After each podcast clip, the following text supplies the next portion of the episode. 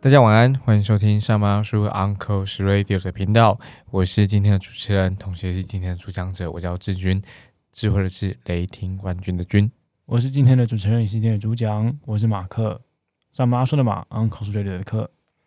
大家如果听过我们上一集聊失败的话，你就会发现，呃，接下来我们还是会针对失败这个题目继续来做探讨。那当然啦，探讨的深度跟探讨的广度就会截然不同。也就是说，这一集我们开始要来聊聊。诶，那那什么时候失败要担心？然后什么时候没有关系？诶，单压哈。然后，那你面对这些挫折跟失败的情绪的时候，这样子的情绪对我们工作跟生活有什么影响？以及它会不会恶化？那可能会哦。那么可以如何排解？第三个，呃，因为我们共同阅读了张忠谋的，呃，张忠谋先生的一篇文章。那这篇文章给我们什么样的启发？我们想在这一集当中跟大家分享。失败是一个常见的题目哦，只是这样的题目，呃，很多人谈它，但很少人真正的做它。所以接下来我们跟大家分享我们的做法。啊，第一题其实就叫做什么时候失败要担心，什么时候没有关系。对我来说啊，我觉得就就就就就只有两个，就是很清楚的，你应该要担心的时候，就一旦你在。就是一旦你在失败上面面对到这两个关键的时候，你就应该要担心的。首先，第一个，你不知道你怎么失败的，这第一个；第二个，系统性的失败。好，什么叫系统性的失败？我想要推荐大家去呃阅读这篇文章，它叫做呃，它来自于哈佛商业评论。这篇文章的标题叫做“何时失败你该担心，何时无需在意”。那其实跟我们这一题的问题很像哈，它其实开宗明义就说，有些失败啊，其实不等不完全等于哈你犯了错，而是牵涉到每一个人有限的资源。这边讲的资源包含你的时间哦，比方说啊，有时候呢，呃，你你可能正在开会，而且是一个非常紧急的会，你没有办法在这场会议当中接任何电话，于是你错过你重要客户的来电，影响了你的业绩。可能这个月的业绩，那这是失败吗？我觉得不是哦，因为这种类型的错过或影响业绩，其实是非系统性的失败。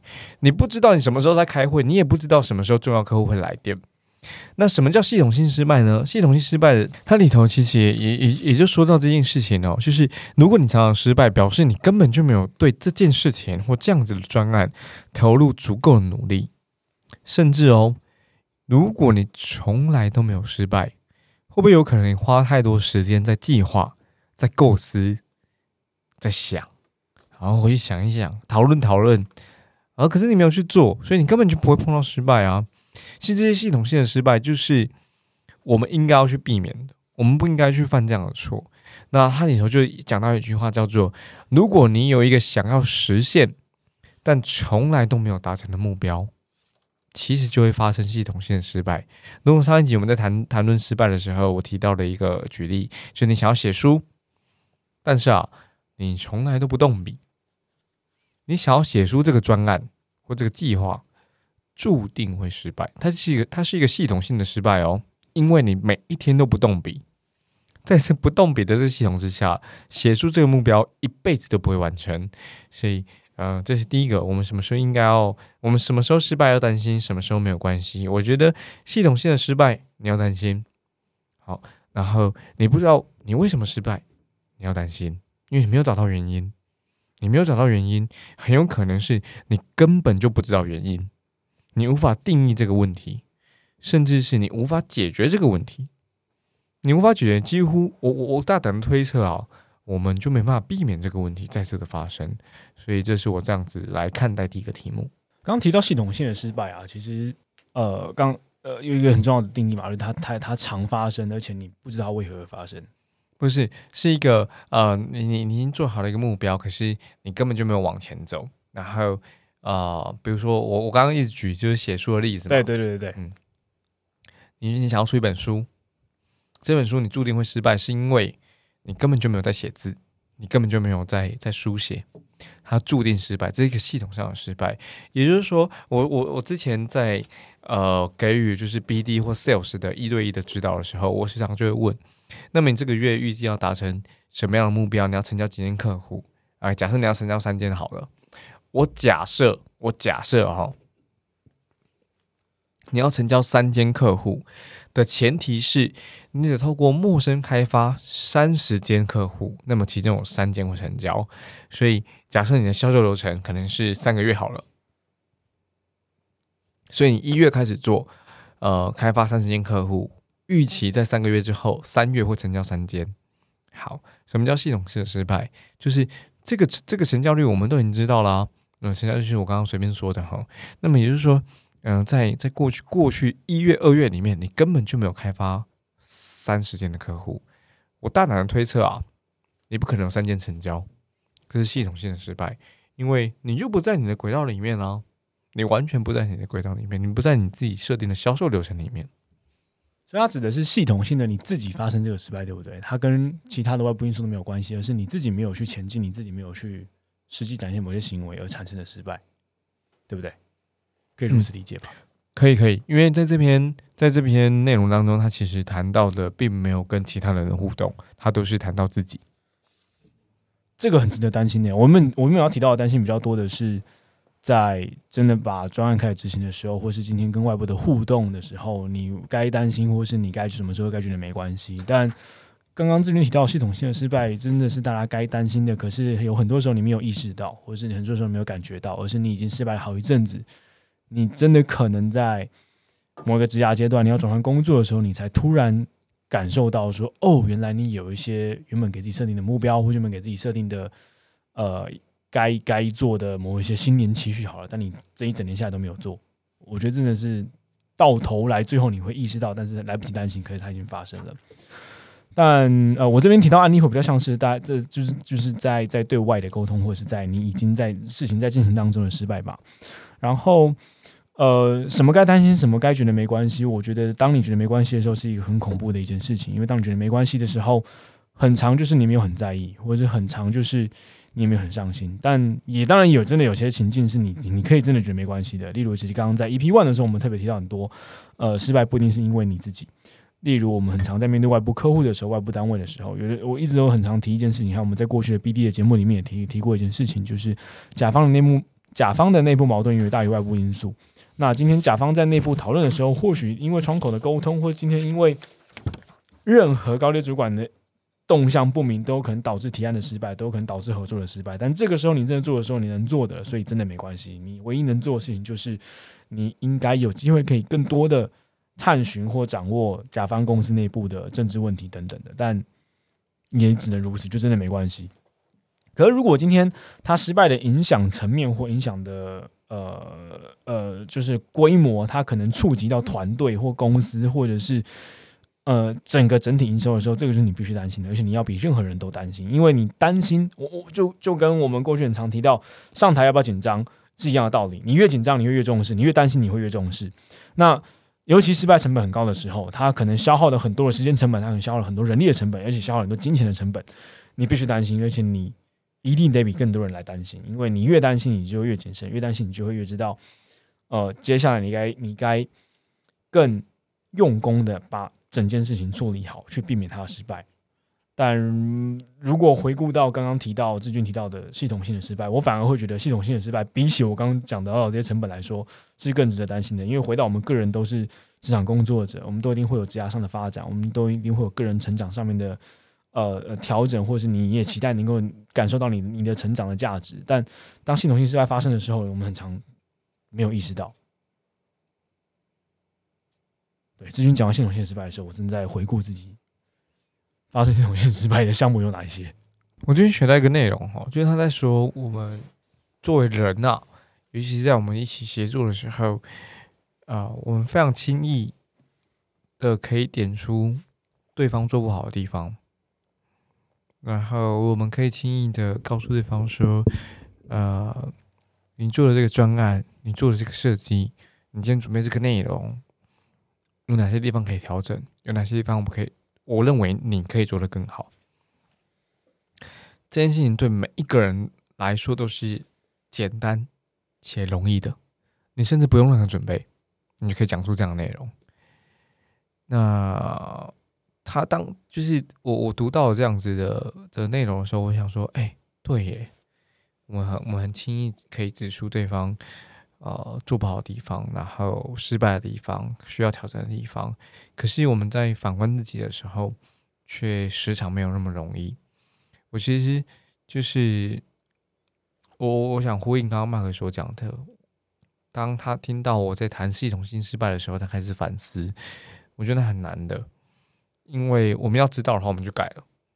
就是我们不知道，而且我们时常不知道，所以，我我我我觉得，呃，很推荐大家找，呃，我我忘记在哪一集里头提到这个题目了。就是我很推荐大家找一个教练，一个专家，朋友吧，朋友那个题目，人生之中对对对对对对，呃，人生中人生当中要有的八个朋友。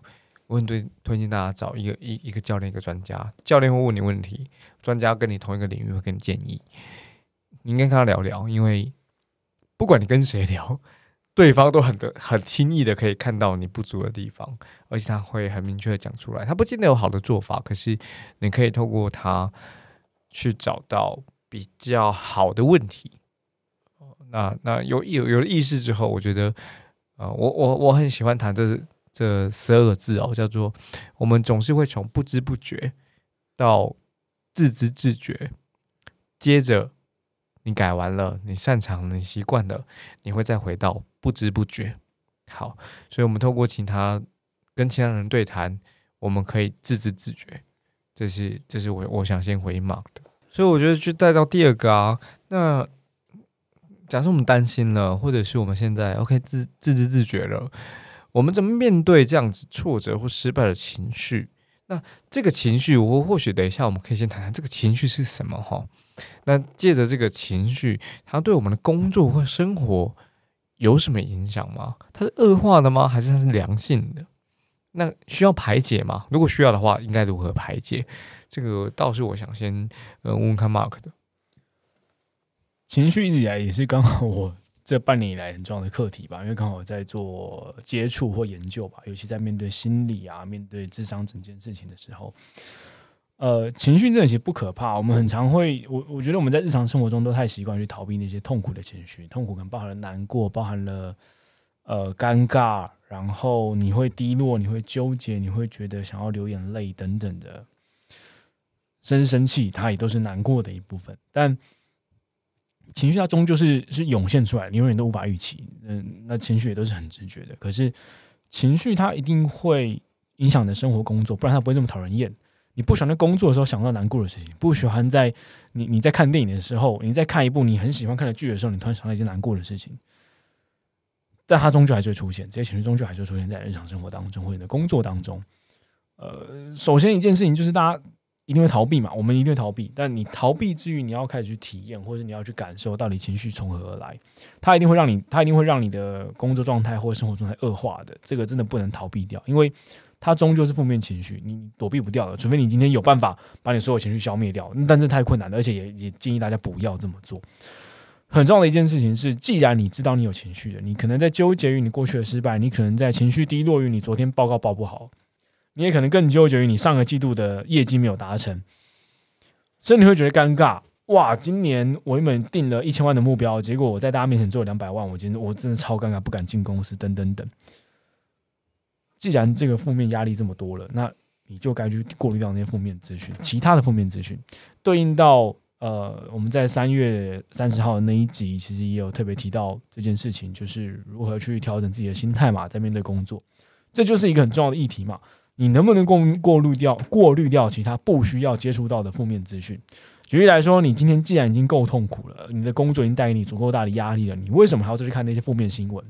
你点开你的 Line 的 Today，你点开你的所有的通讯媒呃各各种的交友软体，或者是 LinkedIn，或者是你的 Instagram、你的 Facebook，你一定还是会看到各式各样你可能会让你觉得难过的，或让你觉得痛苦的负面资讯，或者是多余的资讯。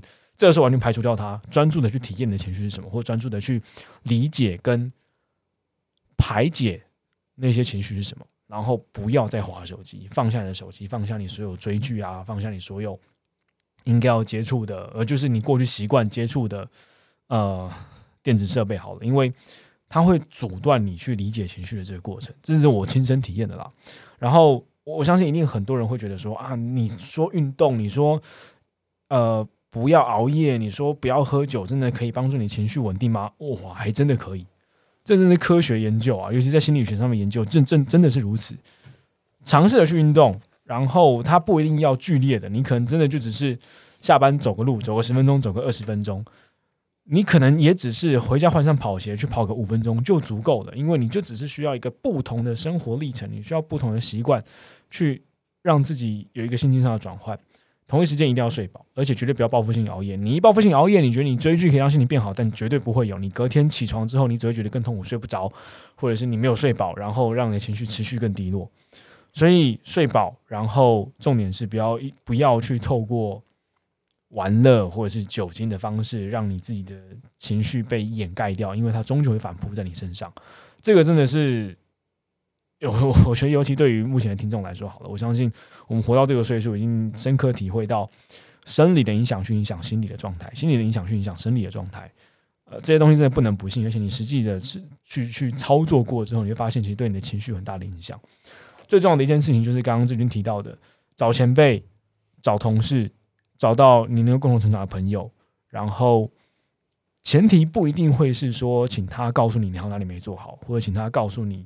呃，给你的建议会是什么？而是更多的是让他们能够能够接住你，或者是理解理解你的情绪就足够，理解你现在发生的挫折，因为你发现遇到的困难，你现在遇到的失败就足够了，因为你也知道有人可以共同讨论，有人可以更共同面对，然后去修复或者是去排解你现在正面临的所有的情绪，然后不让他去恶化你的工作的成果或者你生活的成果。我想问大家一个问题。就是十七乘以二十四等于多少？好，你现在已经不知道，我知道。可是十七等于二十四，十七乘以二十四是一百三十三万八千七百六十四吗？一定不是，因为肯定不是一百多万。可是它是一百二十三吗？也一定不是。好，这是我最近在读的一本书，它里头就提到这样的题目，它叫做《快思慢想》。那它里头把这个系呃，把我们人类思考的方式分成系统一跟系统二。系统一就是十七乘以二十四，这叫快的思考。快的思考是，你知道，呃，你知道它一定不不等于我刚刚讲的什么一百三十几万那个数字，也一定不等于一百二十三。可究竟它等于多少？你真的要拿笔，你很清楚，你拿笔拿纸出来算，或你打开计算机，你可以算出正确的答案。十七乘以二十四的正确答案，这叫慢的思考，因为开始用到了啊，OK，这样的计算乘法，然后等于多少，接着你会给出答案，这叫慢的思考。这些快思慢想里面，把把所谓的快的思考跟慢的思考给拆开来，这是一个两个系统。快的思考呢，它在解决的事情是直觉的，是反应的。比如说你碰到热水，烫到，你手会伸回来，可是你有意识要伸回来吗？没有。但你会伸回来。好，在高速公路上面开车，你知道你距离那台车感觉大概多少？哦，你会避开，或你会切左线道、右线道，或你知道超车的时候你应该怎么超车？这是你快的思考，你不用多想，你就可以做出判断，然后并且行动的，这是快的思考。但是慢的思考不是这样子哦，慢的思考它必须要沉淀，它必须要多想，它必须要套路这些系统，它必须要套路那些你过去学过的，比如说刚刚我所讲的乘法，它必须要想一下，哦，OK，我决定这么做。所以我刚刚用了很快的例子，这其其实也是书中提到的例子哦，叫做十七乘以二十四等于多少？那么我为什么讲这个呢？是因为，嗯，我我觉得面对挫折的情绪对我们工作有什么影响，然后如何恶化以及如何排解，是。我很推荐大家，然后包括我自己是这么做的。我们不要用快的思考去面对这些事情，我不要让那这种失败啪一来的时候，我就可能做出反应。那个反应叫做快的思考，那会让我们陷入另外一个呃恶性循环当中。因为比如说，比如说，如果如果我今天被被可能被主管骂，哇，你这个月你这个月的业绩怎么这样子？哇，你张志军，你你你这个信件怎么这样写？哇，张志军，你你在这个内部沟通为什么可以这么做？我你外部沟通怎么那么糟糕？好，嗯，这些不是真实发生的哈，就我刚刚嗯呃信手拈来这样子。好，那我要面对这个情况的时候，我觉得身为人，第一个你会抗拒，然后你会尝试的去。去捍卫你自己的立场，去解释你为什么这么做，我觉得那是非常合情合理的。但是这个是快的思考，但这个时候你应该停下来。我建议大家啊，当然你不见得一定要读完就是《快思慢想》这本书，可是我最近建议大家，你先停一下，去回头想想，这是不是一个系统性的失败？你现在的情绪是为何而来？你是在抵抗现在告诉你这件事情，告诉你说你做的很糟的这个人，你在抵抗他的这个说辞，还是你在抵抗？你觉得自己其实做的很好，你觉得自己其实做的很多的这样的行为？如果你正在抵抗的话，那那可可能就是一个在这个当下比较不合适的情绪反应。但如果你不是抵抗，你尝试的想要面对、呃解决或处理，我觉得只要稍微停一下，你会有更好的方法的。因为呃当下的反应的情绪，我不会说啊这个情绪不对，这个情绪在保护你。好，可是它可能不见得会带来你想要的成果。我觉得我我是这么看待，所以，嗯，我我想第一个就是呼应快思慢想，用这本书的系统一跟系统二来跟大家分享。这也是我最近在看的一本书。那我有个例子，我跟东明老师，他是我在二零一一年还一三年的时候，呃，一起工作的一个前辈，然后也是我的前老板。他时常讲，当我们遇到不好的事情，当我们遇到挫折的时候，我们始终要记得往前走。我觉得“往前走”这个字给我很大的启发哦，就用真加嘛。其实林强也唱过这首歌，他叫这样向前走。你就会发现，他其实我们不断的在在途径、在突破，然后在在打破原本自己可以做到的事情的限制，就往前走。他当时在跟东明老师一起工作的时候，他真的很常提到，就是。不要不要陷入那个情绪里面，不要陷入那个失败里面。我们还是得往前走啊！明天醒过来还是得往前走。你把嗯，你把自己想成是一个是一个店家或者是一个一间公司的老板的时候，你就会发现，今天的失败，任何一个失败都不算什么。真正的失败是在你月底发不出十个员工薪水的时候，哇，God，那真的是 Holy shit！就你根本完全不知道该怎么办。可是你还是得往前走啊，因为。你得想，你，你得想办法找到这十位员工，随便假设一个人拿五万好了，你也你也想办法找出这至少五十万啊！你不拿薪水，谁管你啊？对不对？你至少得想想办法兜出这五十万，所以得持续往前走的。虽然就会有巨巨幅的压力，那压力得面对嘛，压力得拆解，你得知道压力从何而来。可是，呃，面对就是我我来说这个第二题的话，面对挫折的情绪，我觉得还是得往前走的。然后不要急着反应，去慢一点，就是用快思慢想的这个角度来思考这样的问题。所以，呃，就带到第三题头。那面对这样的挫折啊，呃，一起阅读张忠谋先生的这个演讲这篇文章的时候，给我们什么样的启发？我先跟大家分享这里头的标题哦，就是张忠谋铺当年挫折，股东客户都觉得我做得好，可是却仍被迫离职。他当时在通用仪器担任总裁，然后，呃，他其实做的非常好哦。我说做的非常好，是因为这篇文章里头要提到，呃，他的客户啊跟股东都觉得他做的很好，这是他做的非常好。但是啊，他的上司、董事长加上四五位的下属，却有一个密室协商，做出一个决定，就是我们请张忠谋离开吧。好我我我我觉得这个这个启发对我来说，其实其实其实其实蛮重的。嗯，在二零一五年的时候，我跟一位前辈讨论过，就是我在当时的工作，我应该拿出什么来。然后这个前辈就告诉我说：“你现在就缺一张成绩单，你就是缺一张成绩单。”这对我来说，就像是刚张仲谋先生遇到这个事件一样，不要只是说，然后让作品替你说话。就是你说啊，我明天要干嘛啊？我接着我写出什么什么什么好的内容，这个计划一定会成啊！业绩下个月业绩怎么样？这些都巴拉巴拉巴拉巴拉巴拉巴拉巴拉，就是你这个月绩，你这个月的业绩啊啊三百万，你下个月业绩你实际做到三百三百五十万，你下下个月可能六月七月的时候做到五百万，你实际做到，其实你一句话都不用说。一句话都不用说。